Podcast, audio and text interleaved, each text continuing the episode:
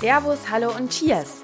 Willkommen bei No Cheers No Story, deinem Podcast für liquide Geschichten, hochprozentige Wahrheiten und schluckstarke Gespräche.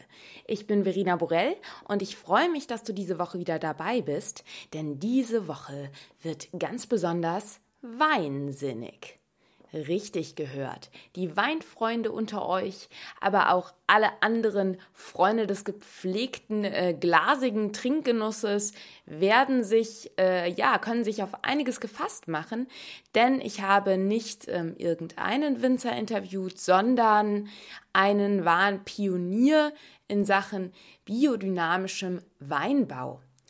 Es geht um Alois Lageda. Wer mir auf Instagram folgt, wird vielleicht gesehen haben, dass ich letzte Woche für zwei, drei Tage in Südtirol war. Und ähm, ja, ich liebe Südtirol sehr, war da in den letzten Jahren immer mal wieder. Diesmal hatte ich jedoch einen ganz besonderen Auftrag beziehungsweise das große Vergnügen, dass ich eben Alois Lageda interviewen durfte. Er wird sich gleich nochmal selber vorstellen, aber vielleicht so viel schon dazu. Alois Lageda hat bereits in den 70er Jahren den biodynamischen Weinbau eingeführt und ähm, ja, gilt als wirklicher Vorreiter in Sachen Bio und einem nachhaltigen Denken und einer nachhaltigen Landwirtschaft generell. Und in dem Interview geht es relativ tief in die Materien Nachhaltigkeit, ja, die Macht des Konsumenten, aber eben auch einfach, was gieße ich mir ins Glas? Wie hat ähm, das vielleicht damit zu tun, was sonst so auf unserer Welt passiert? Makrokosmos, Mikrokosmos, Tiere, Pflanzen. Du merkst, es, ja, es, es wird eine runde Angelegenheit und zwar eine wirklich allumfassende Angelegenheit. Deswegen, ich denke, du kannst ganz viel mitnehmen, gerade wenn du irgendwie Interesse an Themen wie Nachhaltigkeit hast. Ähm, ich sag nur Hashtag Refuse the Straw, Zero Waste. Das sind ja alles Themen, die langsam aber sicher eben auch in unserer schönen Tresenwelt und in der, ja, in der Wein- und Barwelt generell angekommen sind. Deswegen, ja, hab einfach ganz viel Spaß jetzt bei der Folge. Auch noch eine kleine Information. Die Folge ist entstanden als Zusammenarbeit mit Südtiroler Wein. Vielen Dank hier auch an dieser Stelle, dass ihr mir ermöglicht habt, Alois Lageda zu treffen in eurem wunderschönen Land. Und ähm, Ah, noch ein, noch ein kleiner Disclaimer. Ich habe Alois Lageda in seinem Weinberg getroffen und wir saßen da total idyllisch ähm, gemeinsam mitten im, im, in Wald und Wiesen sozusagen.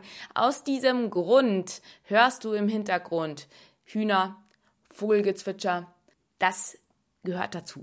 Da musst du jetzt einfach durch da ist quasi, das ist Teil des Programms äh, dieses ganzheitlichen Hörvergnügens. Deswegen stay thirsty, cheers und viel Spaß mit dieser Episode.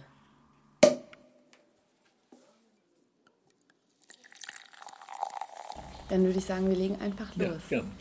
Lieber Herr Lageder, es ist wunderschön, dass Sie Zeit gefunden haben, dass wir jetzt hier im wunderschönen Südtirol ähm, zusammensitzen können und Sie mir ein Interview geben. Gerne. Herzlich willkommen bei meinem Podcast. Okay.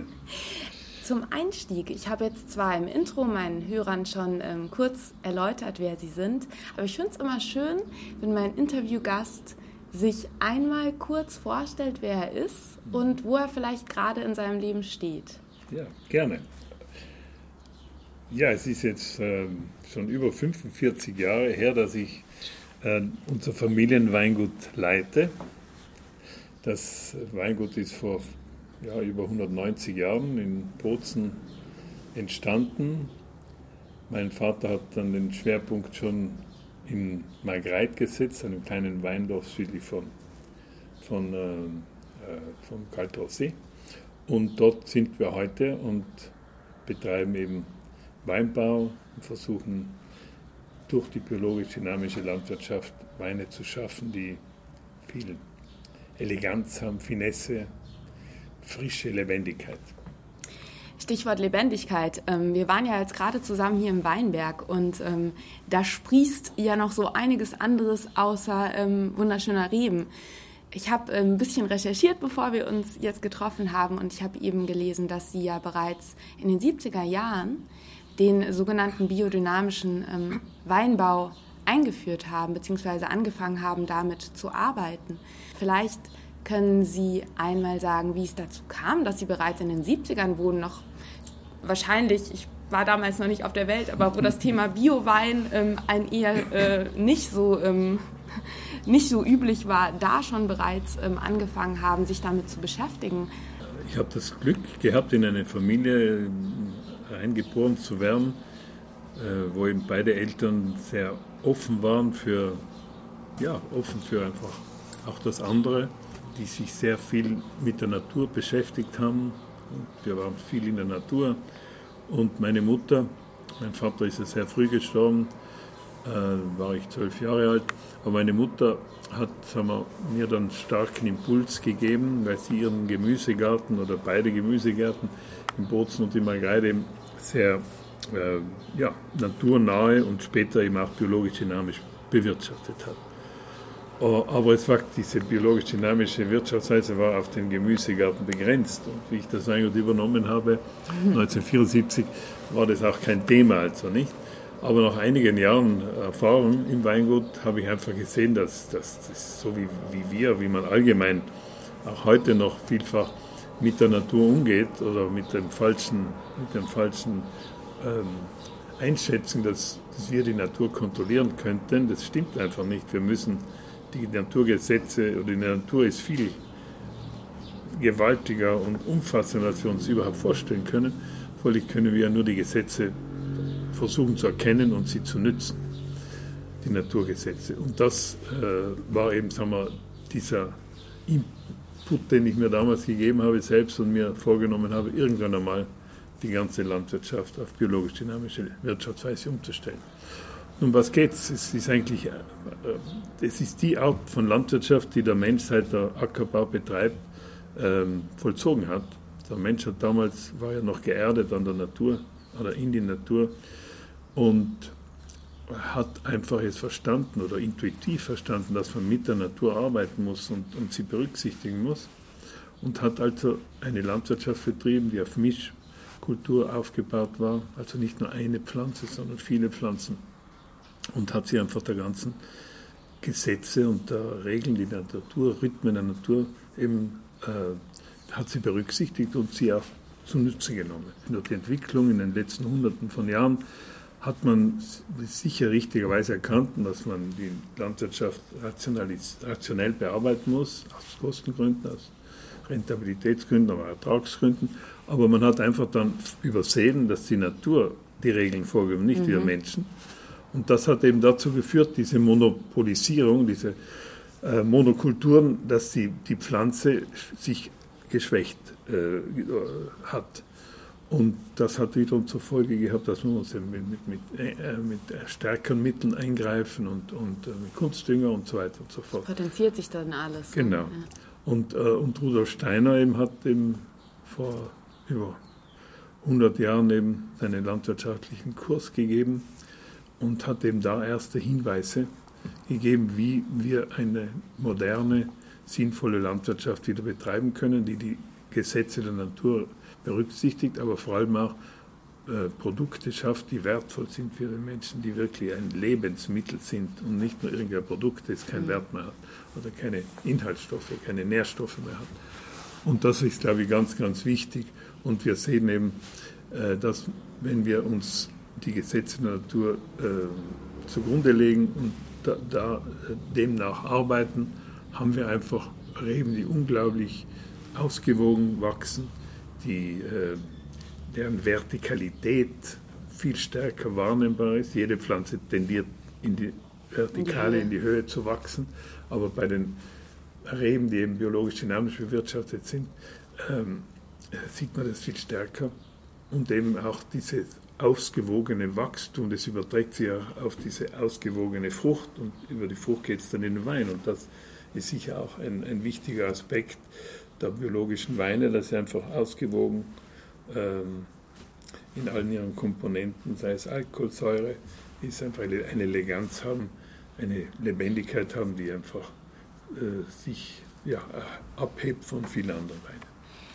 Als Sie damals ein junger Bursch waren, sozusagen in den, in den 70er Jahren und beschlossen haben, diese biologisch-dynamischen Aspekte, die Ihre Mama schon im Gemüsegarten mhm.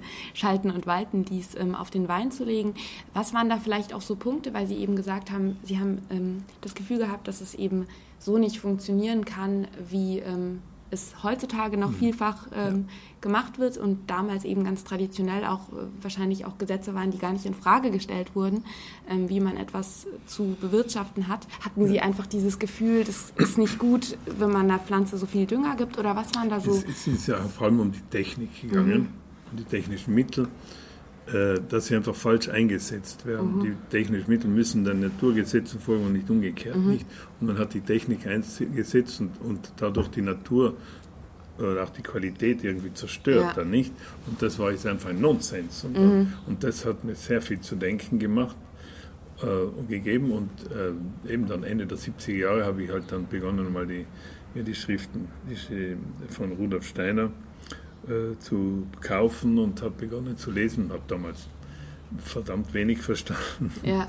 und habe es auch mal wieder auf die Seite gelegt und bin auch nicht weitergekommen. Heute ist es natürlich ganz anders. Heute gibt es äh, viel, viel mehr Know-how, dass man eben von außen sich mhm. ähm, aneignen kann oder man kann Berater fragen. Oder es ist einfach viel da, aber damals in den 70ern war nichts da und mhm. das hat einfach damals für, für Zeit gebracht. Aber ich glaube, alles, was man macht, es braucht den richtigen Moment ja. und bei einem geht es schneller, bei anderen langsamer. Aber wie gesagt, es war vor allem äh, einfach der Umgang mit der Technik, der für mich unethisch war. Ja. Und damit kann ich nichts anfangen. Nicht? Also ich muss, vom, äh, muss selber reins Gewissen haben und mir hat das, mir hat das irgendwie fast wehgetan. Mhm. So wie man, wie eben heute die moderne Landwirtschaft die Technik einsetzt. Mhm. Und jetzt heute aktuell, wir sind ja hier direkt im Weinberg. Wie setzt sich das konkret im Weinberg um? Hier springen ja auch ein paar Tiere rum. Vielleicht können Sie einfach mal berichten, also, wie Sie das ähm, umsetzen. Rudolf Steiner spricht von einem Hoforganismus. Mhm. Also wir müssen auch einen landwirtschaftlichen Hof wie einen menschlichen Organismus sehen, mhm. wo eben sehr viele Organe vorhanden sind, die eine Funktion haben und die aber auch funktionieren müssen, sonst wird man ja krank. Äh, und dasselbe ist bei einem Hof. Und ein Hof kann nicht, eine landwirtschaftliche Hof kann nicht bestehen nur aus einer, aus einer Pflanze, Reben oder Äpfel oder irgendwas anderes, sondern es braucht eben eine große Biodiversität an Pflanzen, ebenso aber auch an Tieren. Also der landwirtschaftliche Hof muss ein Spiegelbild der Natur sein. Und wenn wir in die freie Natur gehen, wo der Mensch nicht eingewirkt hat, da haben wir ja diese, diese unglaubliche Biodiversität von Tausenden und Millionen von Pflanzen ja. nicht? und Tieren, die irgendwie zu, in einer Symbiose miteinander leben und dadurch aber eben dieses ein Gleichgewicht bilden, was eben garantiert, dass kein der Tiere oder Pflanzen eine Monopolstellung einnimmt. Mhm. Erst wenn der Mensch dann einwirkt oder äußere Einflüsse ein, einwirken, dann gibt es mhm. ein, eine Chaos und dann gibt es eben. Äh, äh, das Chaos gibt es dann. Ja, genau, das war das, das, war das Chaos, was hier kurz dann reingesprungen ist. Äh, dann gibt es eben negative, und, ja. ne, negative Auswirkungen. Und so glaube ich, äh, glaub, das müssen wir uns als Leitbild nehmen und versuchen auch unsere kultivierte Natur, also die Landwirtschaft, auch so zu sehen und so, so zu gestalten, halt mit einer Vielfalt an Pflanzen. Natürlich sind wir heute ähm, genötigt, wirtschaftlich zu handeln und Rentabilität zu ermöglichen und Erträge zu erreichen, die eben äh, die Wirtschaftlichkeit sicherstellen. Aber man kann sehr viel tun. Und was wir eben gemacht haben, gerade hier sieht man es ja, äh, wo irgendwo ein, ein Meter freier Fläche war, haben wir Büsche, Sträucher, Bäume gepflanzt. Vor vielen Jahren, vor 40 Jahren, eben Ende der 70er Jahre. Aber äh, neu oder relativ neu, seit zehn Jahren, haben wir dann auch begonnen, die äh, Tiere zu integrieren. Das heißt äh, Wiederkäuer, Schafe und äh, später dann Kühe. Und äh, wir haben einfach unglaubliche Erfahrungen dabei gemacht. Äh, gerade dieser Weinberg hier vor uns haben wir vor acht oder zehn Jahren angelegt mit dem besten Material, Rehmaterial, was man findet. Aber wie die Reben in Produktion gekommen sind, wir waren richtig enttäuscht. Weil äh, die, die Trauben waren einfach nicht schön, sind nicht mhm. gleichmäßig gereift. Äh, wenn die einen dann, äh, bis dann, sagen wir da, die Grünen auch reif waren, sind die Reifen schon gefault. Also es war einfach Ungleichgewicht. Ein, ein unglaubliches Ungleichgewicht. Wir haben fast schon äh, beschlossen gehabt, also die Reben wieder rauszureißen und eine andere Rebsorte reinzugeben. Aber wir hatten eben schon in den Jahren ähm, Tiere, also die Kühe danach hier gehabt und haben es dann eben nochmal hinausgezogen und das nächste Jahr war es dann schon besser. Aber in einer unglaublichen kurzen Phase von drei, vier Jahren hat sich dieser Weinberg vom schlechtesten, den wir gehabt haben, für diese Rebsorte voriges Jahr zum schönsten entwickelt. Wo jede Traube gleich groß war, also nicht zu groß, nicht zu klein. Eine Harmonie, die, die einfach für uns ja, also frappierend war. Natürlich sind die Reben ein paar Jahre älter geworden auch, aber äh, das alleine haben wir nirgends anders so gesehen. Nicht? Also man sieht einfach, dass die Präsenz von Tieren und vor allem eben von Wiederkäuern ähm, sich unglaublich positiv auf, auf das Gleichgewicht des Wachstums einer Pflanze auswirkt. Ihre, das Seelische, das das Tier hat.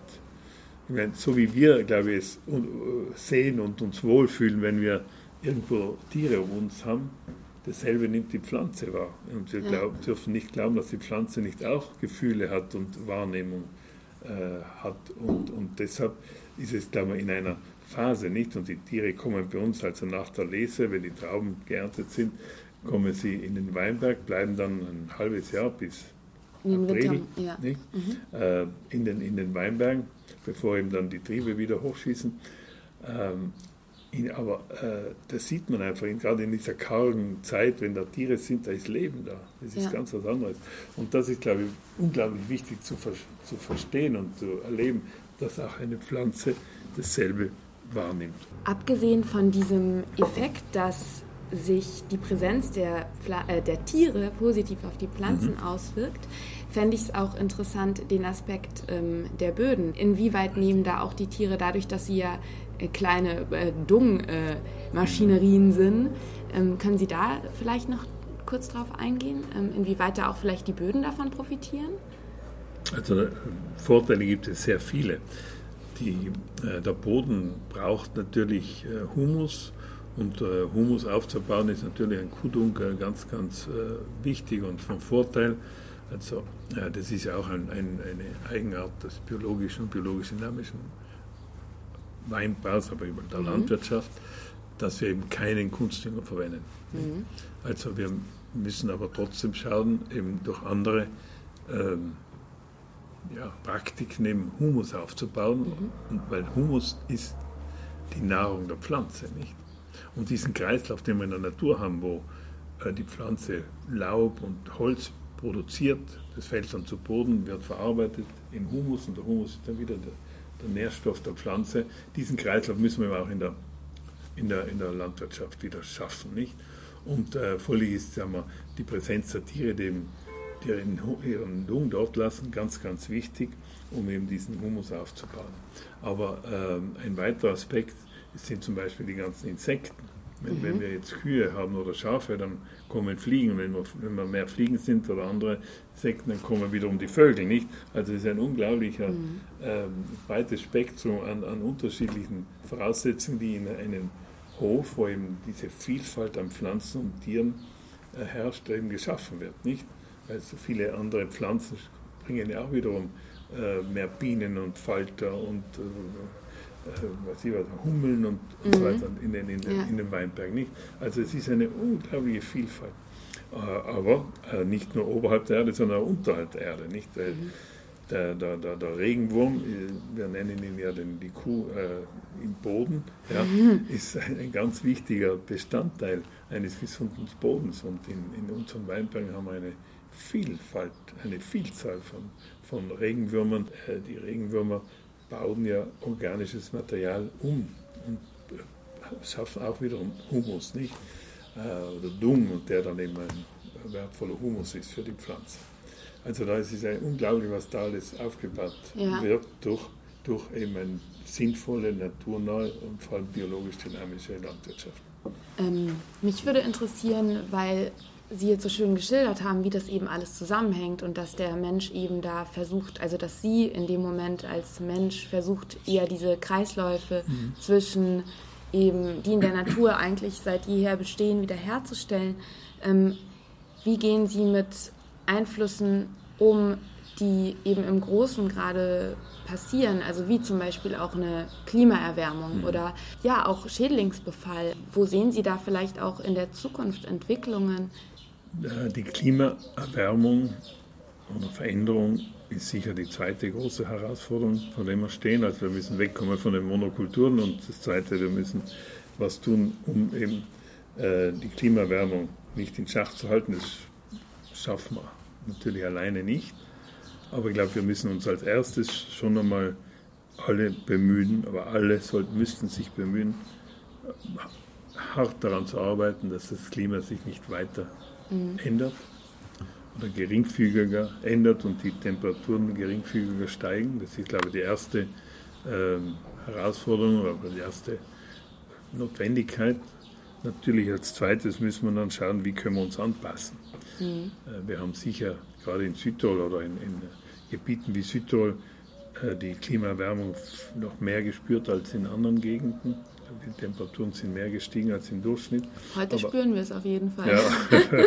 wir sitzen hier bei 34 Grad. Ja, ja. Aber gut, äh, ich glaube, was sich bei uns in Südtirol geändert hat, sind vor allem die Nachttemperaturen. Die sind heute mhm. viel höher als früher, weil die hohen Temperaturen haben wir immer schon gehabt. Und da muss die Rebe sich halt auch äh, anpassen, ist schwierig, aber, aber hat damit zu kämpfen, nicht? Weil genau das ist so wichtig, die großen Temperaturunterschiede, so wie wir äh, in der Früh wieder frisch und munter und voller Kräfte aufstehen, wenn wir eine kühle Nacht haben.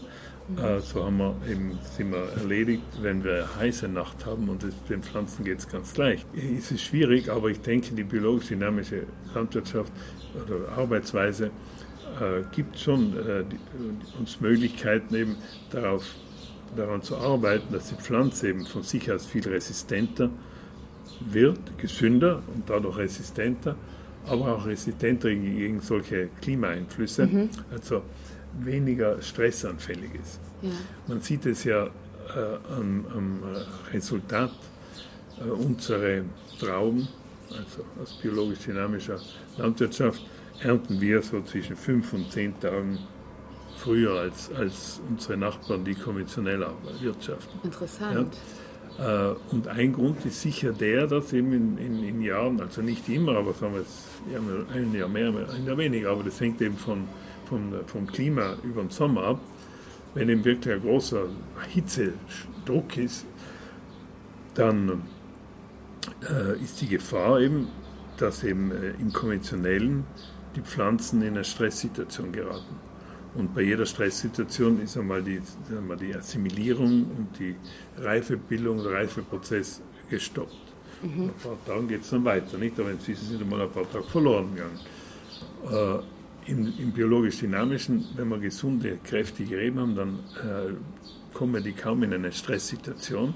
Also die können diese weiter, diesen Prozess weiterführen, den Reifeprozess. Und deshalb man, hat man halt dann eine etwas frühere äh, Lese. Natürlich müssen wir, was jetzt die Klimaerwärmung betrifft, uns Gedanken machen äh, über andere Rebsorten. Ich habe als in den Anfang der 80er Jahre erste äh, Bericht über, ein Klima, über Klimamodelle, über Veränderungen des Klimas in den nächsten 50 Jahren äh, gelesen und war ziemlich schockiert, weil dort ist äh, gestanden, dass im, im, im, südlichen alten Kreis, mhm. Äh, Alpenraum, äh, wir viel mehr Niederschläge haben werden, aber natürlich auch viel höhere Temperaturen.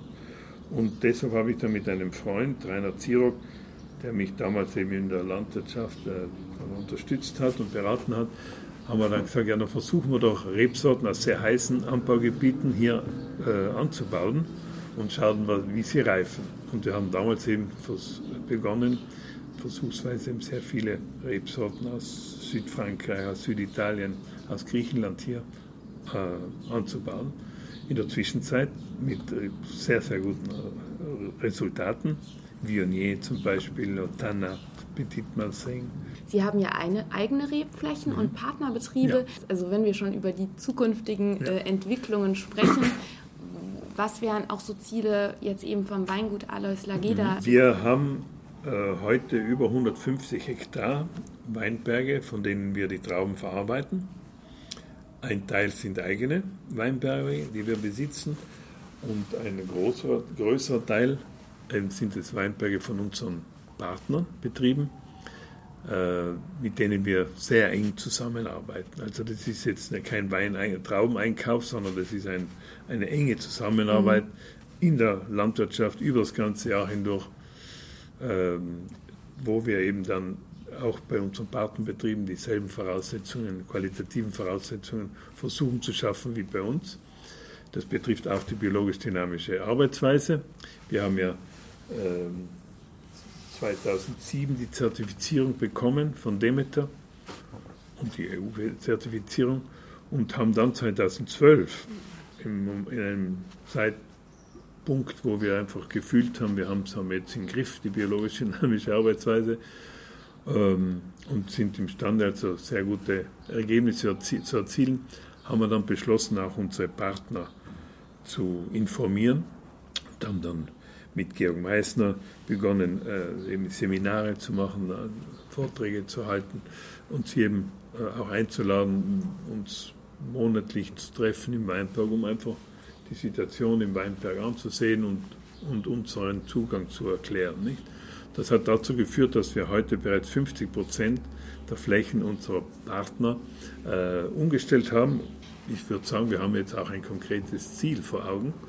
Ob es dann erreicht wird, werden wir sehen. Aber wir haben das Ziel bis 2023, in dem Jahr, wo unser Weingut 200 Jahre äh, Existenz feiert, also alle unsere Partner äh, so weit gebracht zu haben, dass sie umstellen auf biologisch hoffentlich auf biologisch dynamische Landwirtschaft. Stoßen Sie da auf starke Widerstände? Also ich könnte mir gut vorstellen, dass da eben auch ähm, Winzer und Weinbauern ähm, ja ihre ihre Bedenken ja, haben. Ja, sicher. Nein, nein, wir müssen natürlich auch davon ausgehen, und es ist auch schon erfolgt, dass der ein oder andere eben dann sich äh, entscheidet, nicht mehr mit uns zu mhm. arbeiten, mhm. weil einfach das als seinen Weg nicht sieht. Aber auf der anderen Seite haben wir auch sehr viele neue Anfragen und, und Partner, die mit uns zusammenarbeiten wollen, weil sie eben äh, wissen, dass wir eben ein großes Know-how haben, dass wir sie unterstützen können. Und es geht oft über die, über die Familie, über die Frau, die eben äh, daheim eben äh, einfach, ja, sensibel geworden ist und ihre Familie eben gesund ernähren will und völlig nur biologische äh, äh Produkte kauft im Laden. Aber der Mann er geht dann in der Früh hinaus und spritzt äh, chemische Mittel. Wenn einer sich dann entscheidet, und das möchten wir, er muss sich aus freien Stücken entscheiden. Wir wollen niemanden zwingen zu seinem Glück, sondern er muss es wollen. Und wenn er will, dann macht er es auch gut, nicht? Ähm, wie sehen Sie das überhaupt? Weil also gefühlt ähm, hat es ja sehr zugenommen in den letzten Jahren mit diesen ähm, Bio-Weinen, biozertifizierten ähm, Produkten generell, ähm, aber eben auch gerade so in der Weinwelt. Orange-Weine sind plötzlich ein Thema mhm. geworden. Vor 70 Jahren war sie, waren Sie der absolute Pionier und wahrscheinlich wurden von äh, dem einen oder anderen beäugt. Wie hat sich das jetzt auch in den letzten Jahren, vielleicht auch hier in Südtirol als Weinregion, ähm, entwickelt? Ich würde mir wünschen, dass es mehr in die Richtung gehen würde. Sicher sind alle Weinbauern, auch Obstbauern, heute viel sensibler, als sie vor Jahren waren. Das zweifle ich nicht an oder streite ich auch nicht ab. Aber, aber den Weg wirklich dann einen konsequenten, naturnahen, oder eben biologischen, biologischen Namen, biologisch dynamischen Weg zu gehen, äh, das fehlt mir schon noch. Das sind mhm. erst weniger, wir sind sicher unter 10 Prozent ich glaube, es braucht schon Konsequenz und wir haben auch einen Auftrag als, als Bauern, erstens einmal einen reinen Wein einzuschenken. Äh, deshalb sage ich, heute muss man auch sich von einem Organismus kontrollieren und zertifizieren lassen und anerkennen lassen. Das finde ich einfach gegenüber dem Konsumenten erfordert. Da fehlt es halt noch nicht. Aber ich glaube, wir sind auf einem guten Weg und ich glaube, unsere, unser Weg, den wir eben gehen mit unseren Partnern, hat ja gezeigt, dass wenn man dem Bauern die Angst wegnimmt, äh, dass er eben keinen wirtschaftlich, wirtschaftlichen Nachteil hat. Äh, und das haben wir ja jetzt über Jahre bewiesen in unserem eigenen Weinbau und auch bei den Partnern, die umgestellt haben. Ähm, äh, also wenn man ihnen diese Angst nimmt und ihnen die Sicherheit gibt, dann ist die Sensibilität sicher schon äh, sagen wir, da, also die Grundlage da, um diese Umstellung dann zu vollziehen. Ja. Ja, ich denke auch, dass ähm, so im Empfinden, ob es jetzt um Wein geht oder auch um andere Produkte, ich glaube, langsam aber sicher wacht der Konsument auf, dass er eben wieder echte Produkte will und ähm, eben es, es im wahrsten Sinne des Wortes satt hat. Ähm, also ich spreche, glaube ich, noch immer von einer gewissen Handvoll, aber es im, im, doch langsam satt hat, eben Produkte zu, zu, sich zu nehmen und zu konsumieren und in sich reinzustopfen, äh, wo die wertlos sind. Ja, die wertlos sind, beziehungsweise wo, wo man gar nicht weiß, was das ist. Ja. Ich glaube, dass dieses Bestreben nach eben authentischen Produkten, das ist, glaube ich, auch eben ein, ein sehr, sehr schöner und wichtiger ähm, Gegen, eine Gegenbewegung zu dem, was eben in den letzten Jahren ähm, immer stärker geworden ist, eben Massenproduktionen, mhm. wo eben ähm, dieses Gleichgewicht ja komplett aus dem Ruder läuft. Weil wir jetzt schon gerade so schön beim Wein waren, ich würde sehr gerne noch eben wirklich äh, zu den guten Tropfen, äh, die Sie auf dem Weingut haben oder die es hier in Südtirol gibt, eingehen. Vielleicht können Sie einmal kurz äh, etwas zu den Rebsorten sagen, die Sie ähm, anbauen. Und dann sind, ist mir da eine ganz besondere Kategorie ins Auge gestochen, äh, die Kometen. Die Kometen. ähm, und ich fände es sehr schön, wenn wir da nochmal drauf eingehen könnten. Vor allem, weil ich, äh, lieber Hörer, jetzt äh, wirst du wahrscheinlich eifersüchtig, gestern Abend beim Abendessen schon in Genuss eines Kometen Oh ja, kam. was war's denn? Bla, ähm, ich ich musste nach... Ja, genau. Bla? Ja, okay. Sabla. Mhm. Vielleicht können äh, Sie einmal auf Ihre Weine eingehen.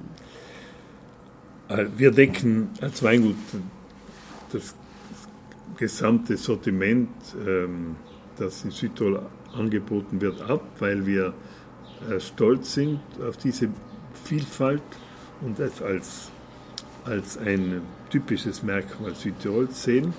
Und da wir ja eben unsere Weinberge versucht haben, in den besten Lagen zu, zu haben, äh, aber auch die, durch die Zusammenarbeit mit unseren Partnern, wo wir eben sagen, also den Müller-Thurgau wollen wir vom Eisacktal und den Sauvignon aus Derland und den Cabernet aus Margret und so weiter und so fort, haben wir natürlich diese ganzen Sorten ähm, und ich glaube, wir, wir sind gefordert, mit dieser Vielfalt zu spielen und das Beste daraus zu machen.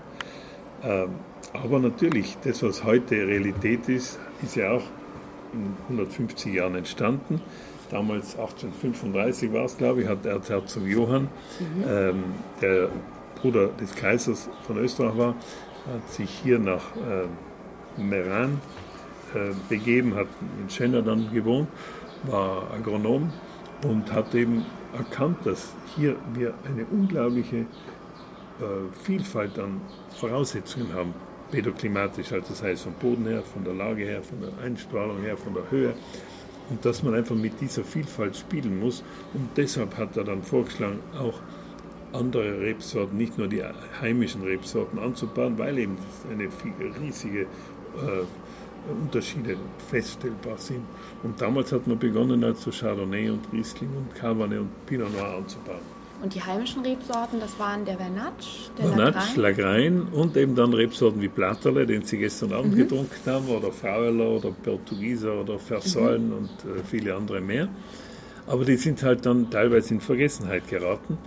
Ähm, und ich glaube gerade, sagen wir, Platterle oder so war früher, als ich jung war äh, und auch mit meinem Vater noch, im Herbst, was eine alte Tradition ist, so von Hof zu Hof gewandert wird, äh, gegangen, gewandert sind. Äh, das Törkelen, nicht, ja. das ja heute wieder sehr Mode ist, äh, hat es überall diesen Blatterle gegeben, nicht? Aber den hat man damals, eine weiße Rebsorte, auf den Schalen belassen, den ganzen Winter lang. Mhm. Die Schalen haben den Wein konserviert und solange es nicht warm wurde, hat er herrlich geschmeckt. Aber dann war er eben meistens fertig. Aber die moderne Weintechnologie, mhm die dann in der Nachkriegszeit, in den 50er Jahren eben ähm, mehr und mehr sich durchgesetzt hat, hat dann gesagt, weiße Trauben werden sofort gepresst, die werden dann sofort sauber äh, vergoren, also die werden deshalb zentrifugiert und filtriert und geschönt und das alles. Und mit dieser Methode ist der Blattele ein neutraler Wein geworden und dann hat man ihn mehr oder weniger vergessen. Und das haben wir eben vor Jahren äh, wieder aufgenommen dann von einem Freund eben Trauben bekommen. Wir hatten selber keine mehr, Blatterle. und haben sie wieder nach der alten Art und Weise ausgebaut, also in Kontakt mit den Schalen. Und sieh da, der Wein ist wunderbar. Ja. Nicht? Hat Charakter, hat Stil, hat ja. Frische, ganz toll. Und, und das eben hat dann dazu geführt, dass wir aber nicht nur mit Blatterle experimentiert haben, sondern mit vielen anderen Rebsorten, von denen, die wir eben seit den 60er Jahren, äh, Entschuldigung, seit den 80er Jahren eben hier und in Margreid und versuchsweise anbauen, also die ganzen schönen Blancs und Marsan und Roussan und wie sie alle heißen. Äh, und dann haben wir jetzt doch das tolle junge äh, Team, das wir, äh, was wir an Technikern, die im Keller verantwortlich sind, die eben die Arbeit von meinem Schwager, der über 45 Jahre äh, die Verantwortung hatte. Äh, Louis Dellemann hat er geheißen. Und, äh, aber weitergeführt haben aber noch viel stärker äh, ausgebaut haben, diese Experimentier, ähm, ja, Freude. Oder, äh, und da haben wir natürlich unglaublich viele Weine dann im Keller. Kleinste Mengen, oft ein, ein Fass, zwei Fässer. Und dann haben wir gesagt, ja, das sind ja schade, wenn wir sie wieder irgendwie verschwinden lassen, sondern füllen wir sie ab. Und für uns interessant zu sehen, wie sie sich über die Jahre entwickeln, aber auch für Weinliebhaber. Also es sind sozusagen wie Kometen, die einmal entstehen und vielleicht nur einmal entstehen, aber vielleicht auch wiederkommen. Und da wir ja in unserem Logo, in Marken, ja, unserer Marke diesen Komet haben, der eben ein, äh, ein heraldisches Zeichen war des Vorbesitzers vom, vom Ansitz Löwengang in Margreit, wo wir das Hauptweingut haben, haben wir den äh, Kometen eben äh, in unsere Marke integriert. Und es war dann eine gute Sache, diese Weine auch als Kometen zu bezeichnen, weil sie ja eben äh, manchmal einmalig erscheinen und manchmal wieder erscheinen mhm. und äh, einfach ein bisschen auch einen Weg weisen sollen. Nicht ja. uns, aber vielleicht auch anderen. Sehen Sie sich selber als äh, Weingut auch als in einer gewissen Wegweiserfunktion?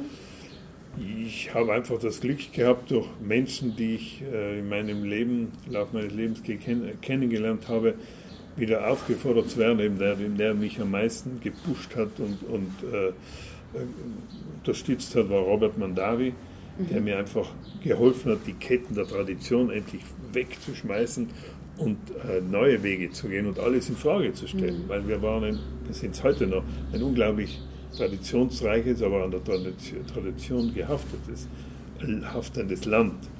Äh, aber wir müssen offen sein, weil die Voraussetzungen ändern sich nicht. Vom Klima angefangen ja. zu vielen anderen Sachen, auch zu den Trinkgewohnheiten.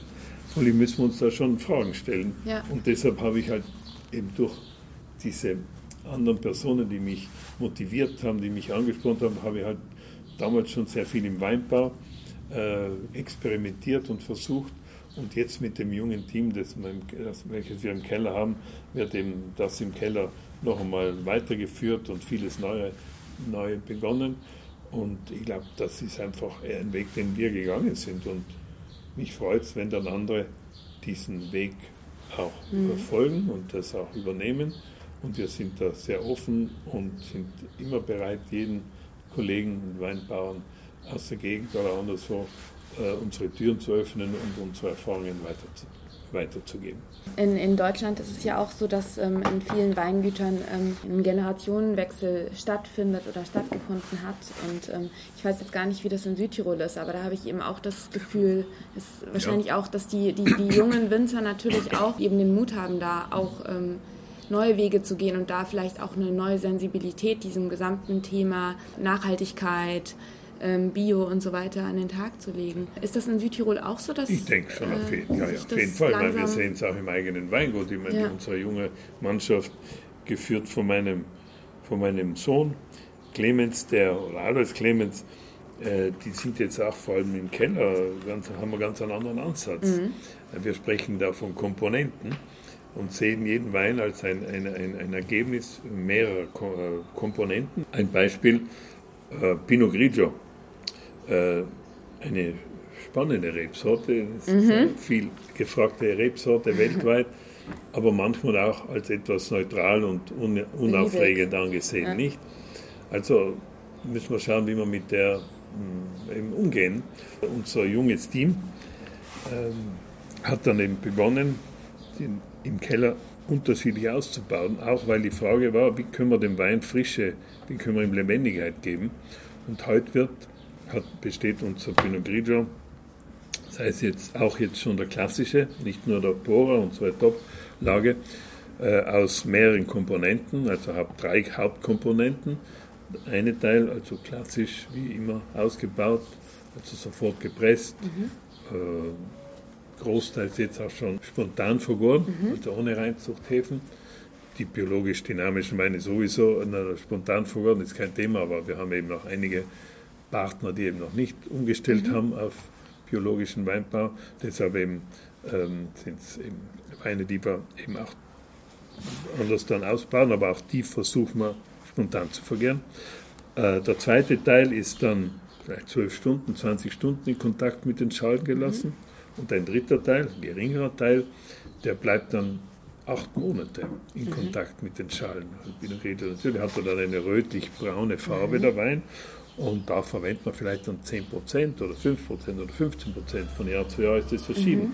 Aber mit diesen Komponenten glauben wir einfach, ist es wichtig zu spielen und wir müssen einfach verschiedene Wege gehen, um eben äh, das Gesamtergebnis äh, ja, zu verbessern, zu bereichern. Und unser Ziel ist es halt, den Weinen äh, Präzision, Frische, lebendige Knackigkeit zu verleihen. Und die Phenole, also die, die Stoffe, die aus den Schalen entzogen mhm. werden, die geben dir eben diesen Eindruck von Frische, von Säure, obwohl der Wein vielleicht sogar weniger Säure hat als ein anderer. Ja. Aber das ist ganz wichtig, völlig dieser Kontakt mit den Schalen, das Mostes mit den Schalen ist ein ganz wichtiger, wichtiger, wichtiger Aspekt. Und so, glaube ich, ähm, ist eben sehr viel im Gange und es sind eben die Jungen heute, die also da die tolle Ideen wieder von außen reinnehmen und durch den Austausch, den sie untereinander haben, eben sehr viel lernen und deshalb sehr viel viele Änderungen auch umsetzen. Wie beurteilen Sie so die Zukunft, vielleicht auch die nächsten 30 Jahre im Sinne der Weinwelt? Geht es mehr in Richtung Biodynamie? Denken Sie, das wird zunehmen? Oder? Es geht sicher, ja. sicher geht es in die Richtung. Wie schnell und wie, in welchem Ausmaß mhm. kann ich auch nicht abschätzen. Ich kann nur hoffen, dass alle Südtiroler Wein- und Obstbauern oder alle Südtiroler Bauern äh, die Chance sehen für Südtirol, dass wir, äh, wenn wir sagen könnten, wir sind also ein Land, das nur biologische Landwirtschaft macht oder biologisch dynamische, hätten wir einen unglaublichen Trumpf in der Hand. Ja. Weil es, wir haben so ein schönes Land und wir, das Land ist geprägt durch, durch 90 Prozent naturbelassener ja. Landschaft. Der Gast, der daherkommt, meint, es ist alles naturbelassen, aber es ist halt nicht so. Also mhm. ich glaube, diese Chance müssen wir erkennen und erleben und äh, zur Kenntnis nehmen und wirklich äh, da umschalten. Aber wie gesagt, es ist sicher eine Tendenz. Ich bin ja seit ein paar Jahren Präsident von Demeter Italien oh. und äh, wir sehen, dass also, wir haben Ende 2017 so 360 Mitglieder gehabt und allein in den ersten vier oder fünf Monaten von diesem Jahr haben wir über 120 neue Anfragen bekommen. Also mhm. unglaublich, nicht? Ja. Also da tut sich schon ja. was jetzt. Es sind jetzt nicht nur Weinbauern, aber Großteil ist Weinbau und ich glaube, der Weinbau äh, führt heute diese biologische, biologisch-dynamische Bewegung an, äh, aus mehreren Gründen, aus einfach Imagegründen. Der Wein hat halt ein höheres Image vielleicht oder eine Wertschätzung als irgendeine andere Lebensmittelprodukte, aber äh, auch deshalb, weil, glaube ich, die biologische Arbeitsweise und noch mehr die biologisch-dynamische Arbeitsweise im Weinbau viel mehr sichtbar ist. Und mhm. also die Rebe reagiert viel besser. Und, und deshalb glaube ich, sehen auch immer mehr Weinbauern, ja, wenn sie in die Richtung gehen, dann haben sie wirklich ganz was anderes und was Schöneres. Und, und deshalb ist im Moment sagen wir, der Weinbau sicher der, der sozusagen den, den, den Karren zieht in, in der biologisch-dynamischen Bewegung. Ja, ich denke auch, dass der dass da noch einige äh, Rädchen äh, zu drehen sind, aber dass es äh, ganz klar in diese Richtung geht. Also ja. generell und beim Wein immer Hoffen mehr. Hoffen wir es nicht. Ja, ja, ja, ja, auf jeden Fall. Wir, wir müssen langsam aber sicher zum Abschluss kommen, glaube ich. Mhm. Vielleicht können Sie einmal sagen, was für Sie so ein... Ich will gar nicht das Wort perfekt in den Mund nehmen, weil das erscheint mir irgendwie nicht richtig. Mhm. Was macht für Sie einen, einen, einen tollen Wein aus? Oder was ist für Sie eine Zielsetzung? Also meiner eine tiefen Überzeugung. Einfach das, was mir schmeckt, sind Weine, die elegant sind und Finesse aufweisen. Oder ja. die diesen Eindruck von, von ja, Ausgewogenheit, Harmonie. Mhm. Äh, sie können kantig sein, das auf jeden Fall, mhm. das habe ich sehr gerne. Aber sie müssen lebendig sein, sie müssen äh, positiv sein. Und diese ganze Energie, die wir ja in unseren Weinbergen, glaube ich, viel stärker präsent haben, weil wir eben auch die kosmischen Einflüsse berücksichtigen, die kosmische Energie, die, die, die kommt auch in den Wein über, nicht? Und deshalb glaube ich, ist es äh, für mich, sagen wir, ja, es ist sicher eine Geschmackssache, nicht? Aber ich habe hab lieber Weine, die eben nicht so durch ihre Muskeln äh, klotzen, oder, sondern die eben äh, durch ihre äh, durch ihre Weisheit. Durch ihre Ausgereiftheit. ja. ja, genau. Ich meine, ja. es gibt nichts Schöneres als ein Wein von alten Reben. Ja. Weil dort äh, ist genau das der, der, Fall. Diese Weine äh, sagen wir, strotzen nicht durch ihren Körper, durch ihre Fülle, sondern wie ein alter Mensch hat auch nicht mehr die Kraft, aber hat die Weisheit. Ja. Und das findet man in, in einem Wein aus alten Reben und deshalb ist das für mich das Nonplusultra. Und letzten Endes sollte das Ziel sein in unserem Weingut, und das ist es auch, sagen wir, dass wir eben bei allen Weinen das als anstreben, nicht? Ja. Äh, in viel Präzision, Klarheit und eine, eine, gute Balance schon zwischen Kraft auch, aber auf der anderen Seite eben auch diese äh, Finesse. Der Wein dann im Prinzip als Ausdruck dieser ja, dieses Zusammenspiels und dieses Gleichgewichts, ja, genau. was sie von Anfang an im, im Weinberg ja. quasi schon versuchen zu erzeugen oder wieder ja. zu erzeugen genau. mhm. und aufzubauen. Das ist es, ja. Schön. Dann fühlt man sich wahrscheinlich danach nach dem Glas. Ich habe mich gestern sehr gut gefühlt nach, dem, nach dem Kometen. Langsam aber sicher, glaube ich, haben sie uns mir und meinen Hörern äh, wunderbar äh, die Biodynamie erklärt, was mir eben auch wichtig war, nochmal herauszuheben wie sehr der, der Weinberg oder das, was eben im Kleinen passiert, mhm. dann auch Auswirkungen hat auf das, was ich später genau. im Glas habe. Ich glaube, das ist so ähm, ganz wichtig, ob das jetzt und ob es sich da jetzt eben um einen Wein handelt oder ob es sich auch um ein etwas zu essen handelt oder ob es sich auch um eine Spirituose handelt. Mhm. Viele meiner Hörer sind auch quasi in der, in der Bar- und Spirituosenwelt unterwegs. Ich glaube, dass es ganz wichtig ist, dass man das einfach immer im Hinterkopf behält und vielleicht langsam aber sicher sich auch immer mehr in die Realität holt. Ja, ich denke, der Konsument hat eine ganz wichtige äh, Funktion, weil ich glaube, er kann den Bauern dazu bringen, in, in die Richtung zu arbeiten. Er muss es halt verlangen, nicht? Und ich glaube, daran ja. müssen wir arbeiten. Aber da ist schon viel passiert und ja. wollen wir hoffen, dass es sich in die Richtung, wie wir es beide wünschen, ja. entwickelt. Genau. Vielen, vielen Dank für das Gespräch. Danke, danke. Es ist wundervoll, genau. dass Sie sich die Zeit genommen haben.